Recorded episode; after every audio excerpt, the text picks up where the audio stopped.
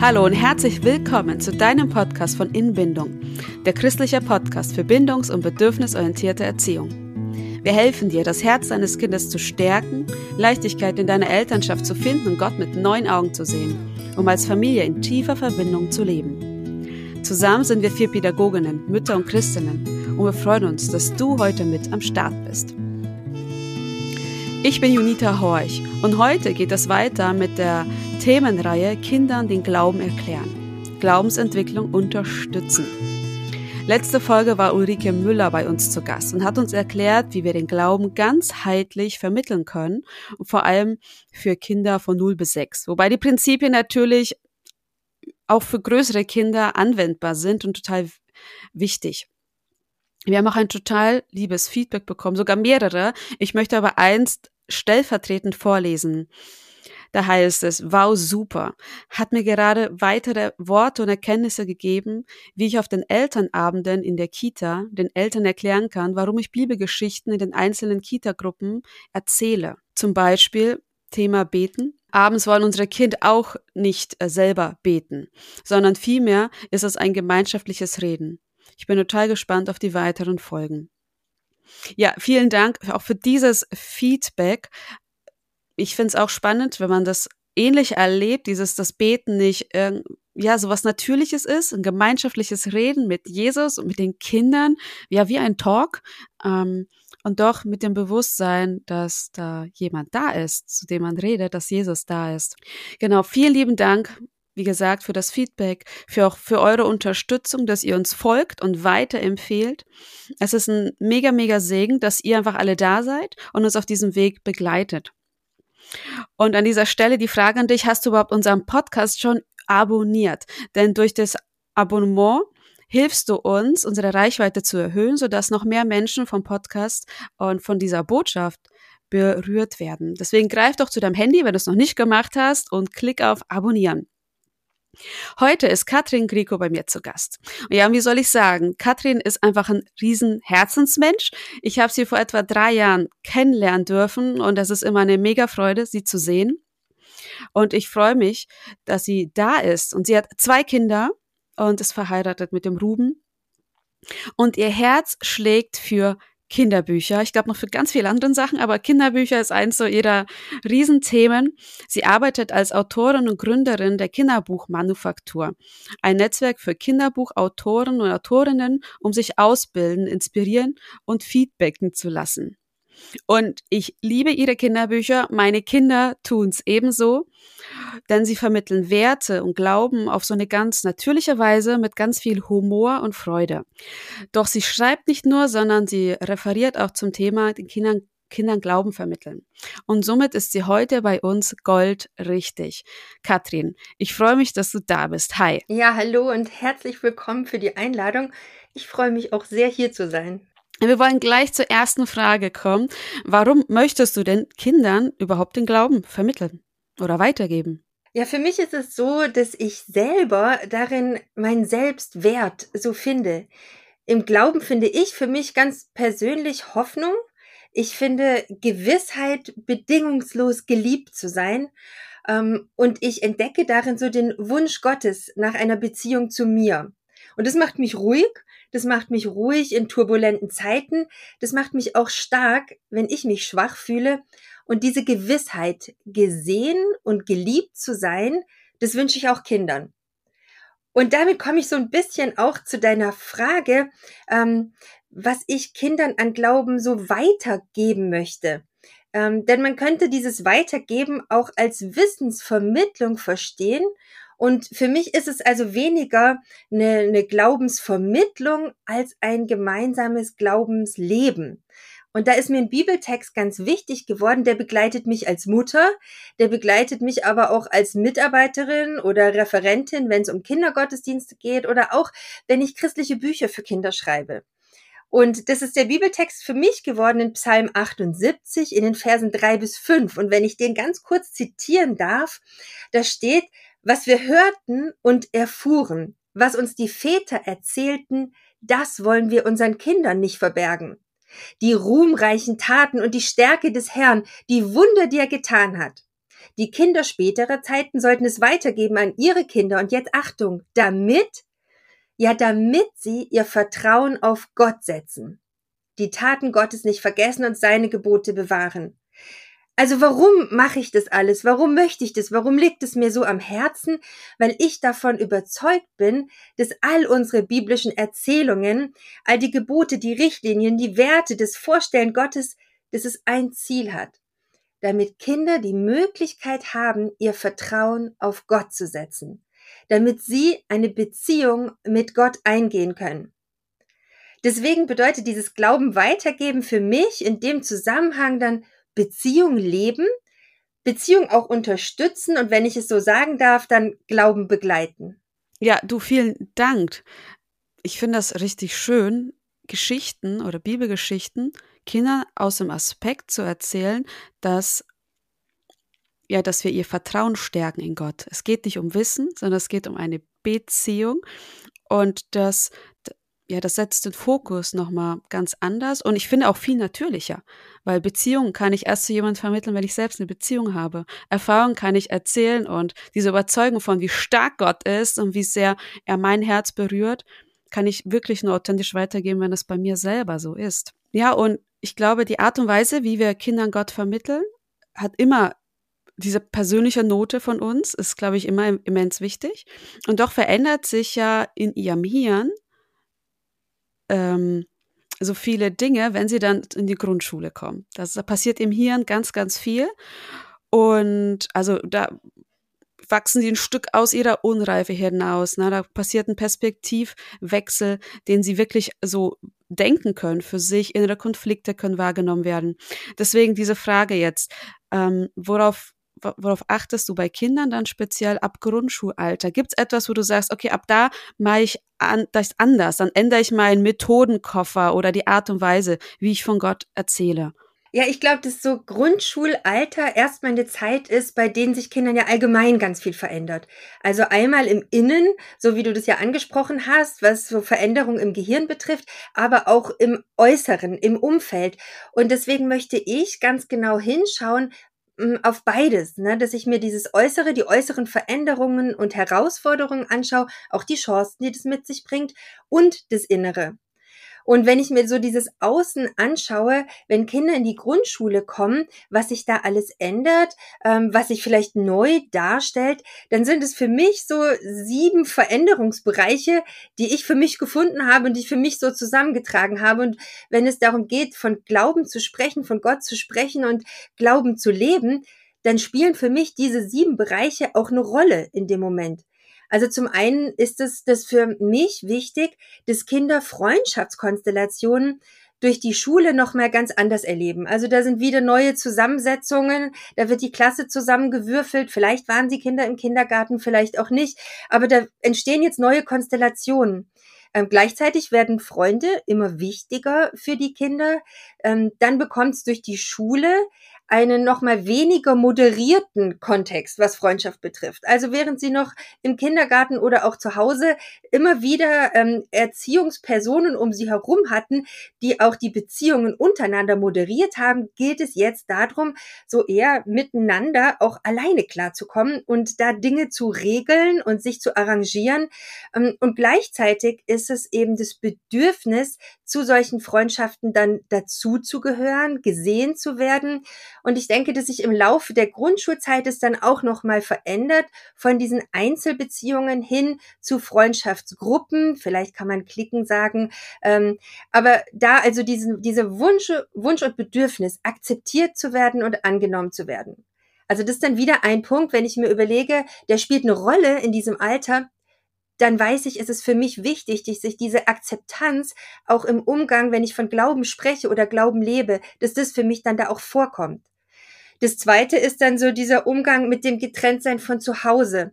Also im Kindergarten hatte ich vielleicht eher noch mal die Möglichkeit abgeholt zu werden oder wenn mir da was wehgetan hat, wenn ich mich nicht gut gefühlt habe, dann wurde ich im Kindergarten eher noch getröstet und umsorgt. Und jetzt geht es darum, in dieser Trennungssituation mit eigenen Schmerzen oder Emotionen umzugehen, aber vielleicht auch mit den Schmerzen und Emotionen von anderen, die jetzt deutlicher wahrgenommen werden. Und da merkt man schon, das ist natürlich jetzt so ein Übergang zwischen dem Äußeren und dem Inneren, was sich beim Kind dann abspielt.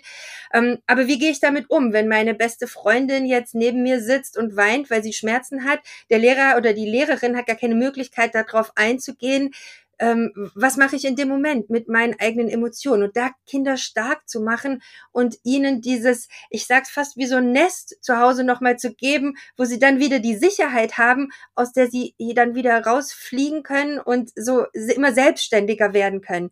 Das ist mir einfach wichtig, dass sie sich auch außen, wenn sie außerhalb von zu Hause sind, begleitet wissen, getragen wissen und auch dort gesehen wissen von einem Gott, der ja sie liebt, der ein Anliegen hat, dass es ihnen gut geht, der sie beschützen möchte, begleiten möchte, der für sie da ist und der letztlich ihr großer Freund an ihrer Seite ist.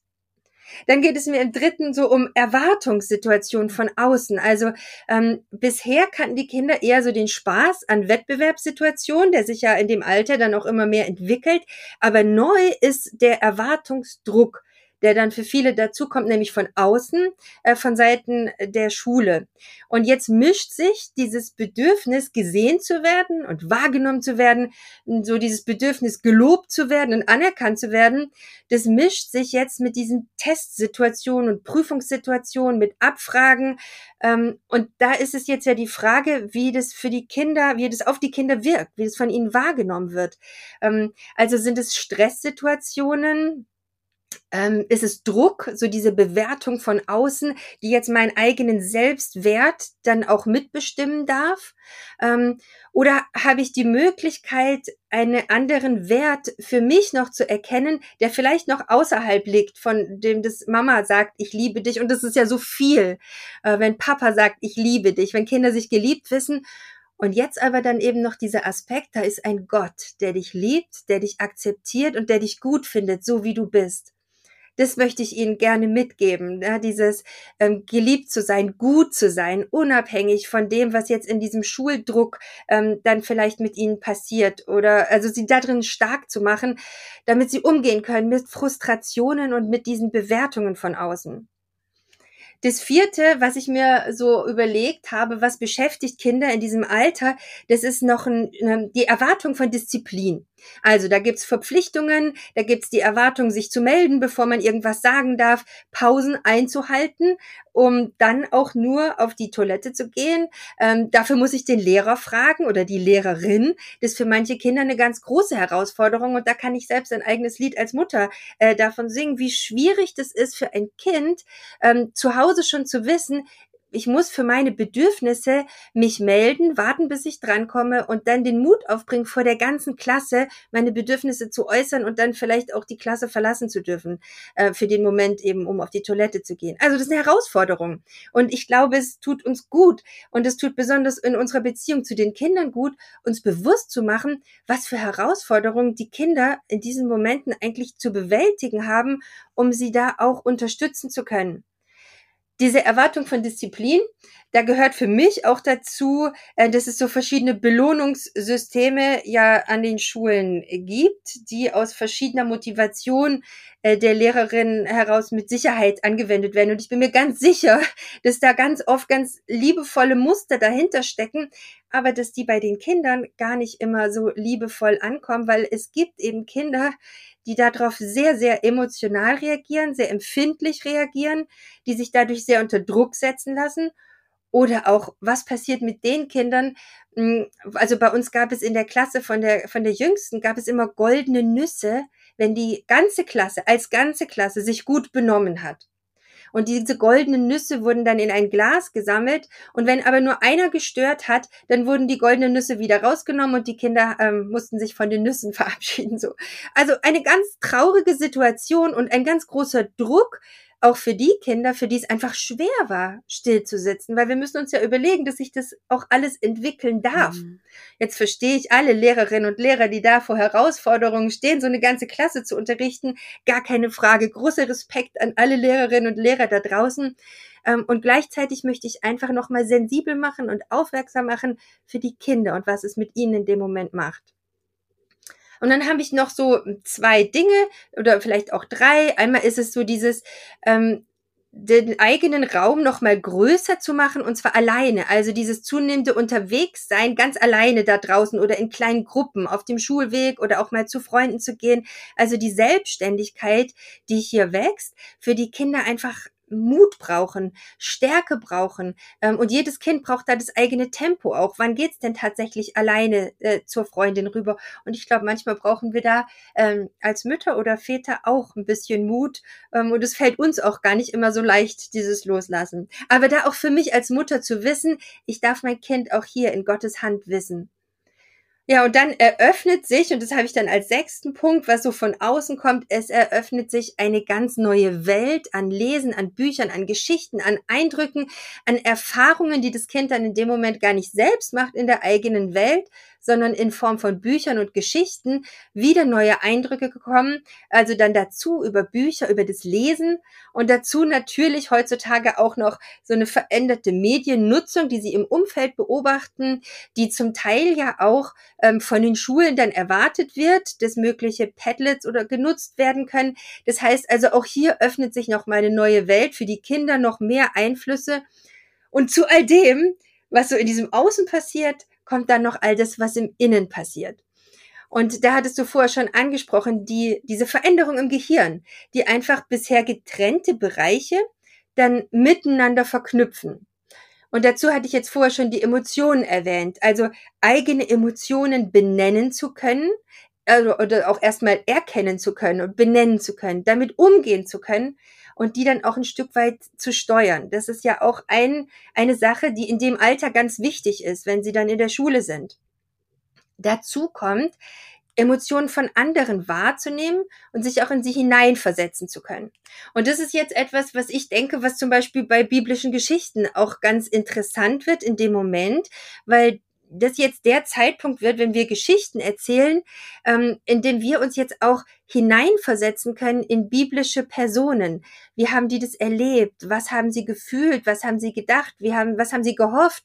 Also da haben wir wieder eine Möglichkeit, nicht nur eine Herausforderung, sondern eine Möglichkeit, biblische Geschichten jetzt auch nochmal aus einer anderen Perspektive zu erleben und wahrzunehmen dann denke ich, kommt aus dem Inneren dieser großartige Wissensdrang und Neugier auf die Welt mit all dem, was sie sich da neu erschließen können und entdecken. Und ich glaube, dass wir da auch anknüpfen können und es auch unsere Aufgabe ist, äh, anzuknüpfen an dieser Neugier und an diesem Wissensdrang und an dem, was die Kinder interessiert und, und was ihnen wichtig ist. Äh, für Kinder ist es ja in dem Alter möglich, gedankliche Schlüsse zu ziehen, also logisch zu denken, Schlussfolgerungen so aufzustellen. Und damit lösen sie sich auch so ein bisschen von der Märchenwelt eines Kleinkinds.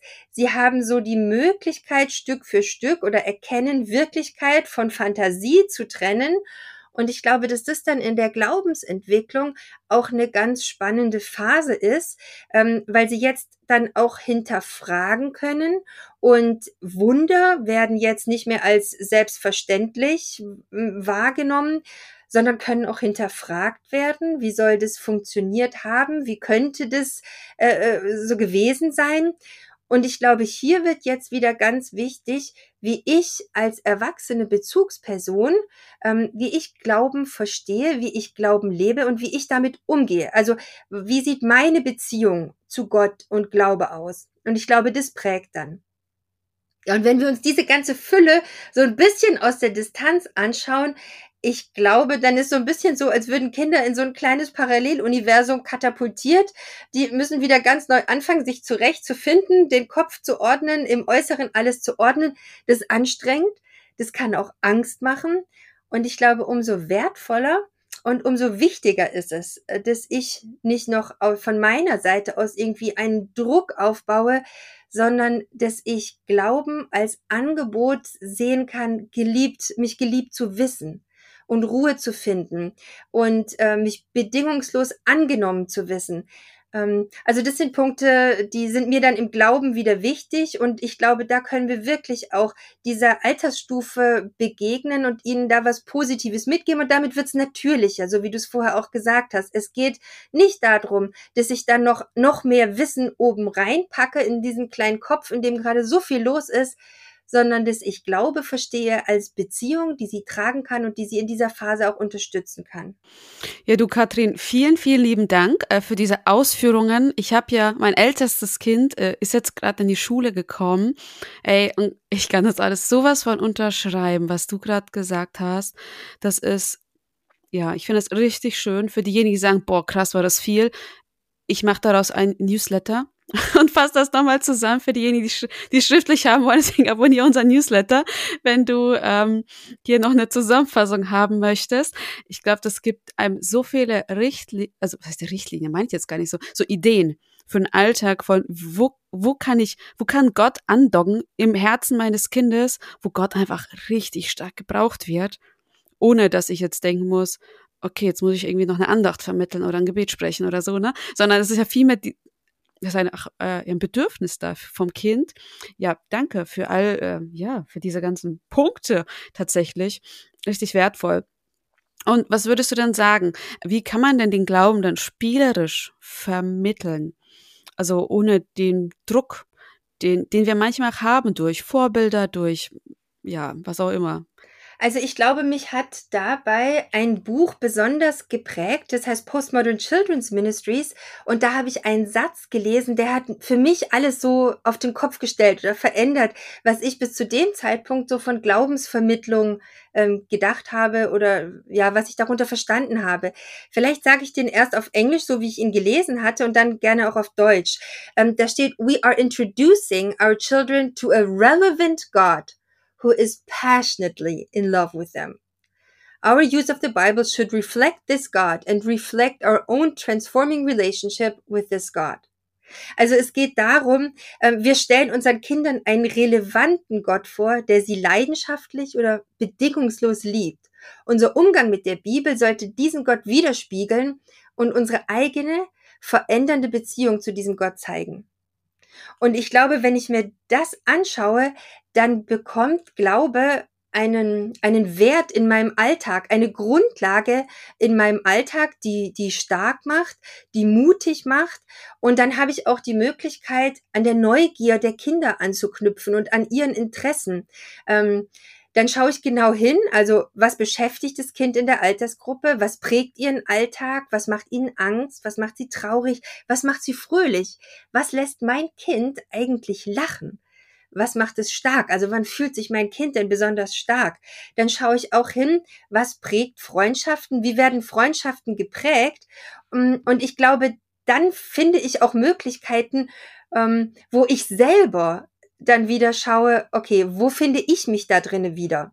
Ja, also was ist mir wichtig? Was, was genieße ich? Was macht mir vielleicht Spaß? Und dann kann Glaube im Alltag gelebt werden, so wie er einfach auch unheimlich gut zu mir passt.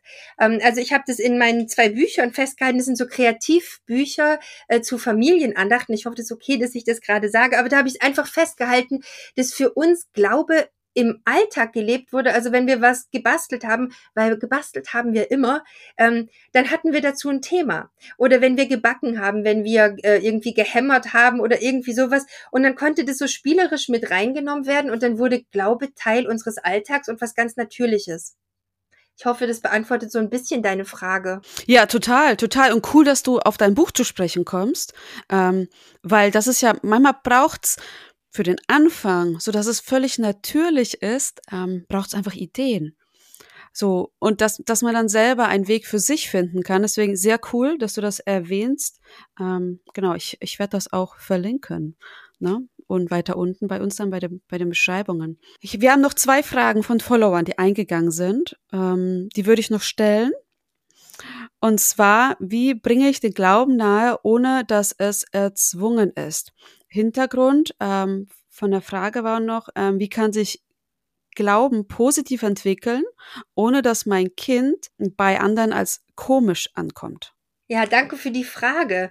Also ich glaube, wenn also Glaube Teil äh, meiner Persönlichkeit ist, meines Alltags ist, wenn es darum geht, ähm, das, dich gesehen und geliebt zu wissen, so die Gewissheit zu haben, wertvoll zu sein.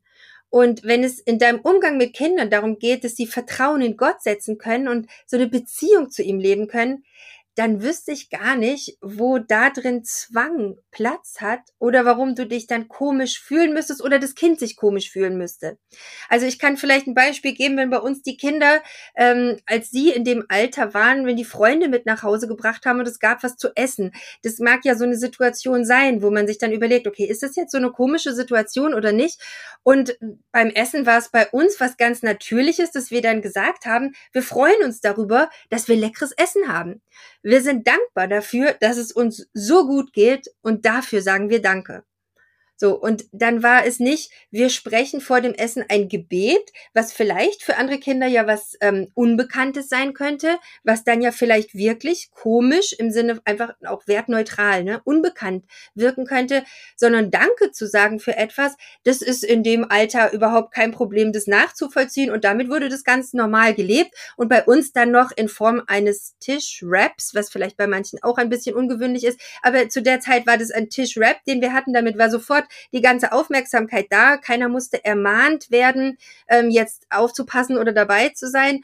Und da hatten wir es dann immer wieder so, dass also alle unsere Gästekinder gerne mitgeklopft haben und in diesen Rhythmus mit eingestimmt sind und wir sie soweit ein Stückchen, ohne sie dazu überfrachten oder irgendwie was überzustülpen, hatten sie die Möglichkeit, in dem Moment dabei zu sein und nicht irgendwie beschämt außen vor zu bleiben. Ja, du, ich finde das gerade sehr wertvoll, weil ähm, du kommunizierst ja, also wie du sagst bei deinen Gästekindern nicht, wir beten jetzt, weil das machen wir so, sondern du sagst, ey, dahinter ist ein Bedürfnis. Ähm, mein Bedürfnis auch Dankbarkeit auszudrücken. Und das möchte ich halt jetzt. Ja, und dann ist es nicht ein dieses Regel, Regel, so sind wir halt, so müssen wir oder will ich, also so, so lebt man halt Glauben, sondern es ist ja aus einer persönlichen Motivation heraus, die total natürlich ist. Und ja, dann ist irgendwie das Komische geht ja dann weg, sobald es natürlich wird. Und noch eine Frage, weil es doch etwas ist, was viele christliche Eltern beschäftigt.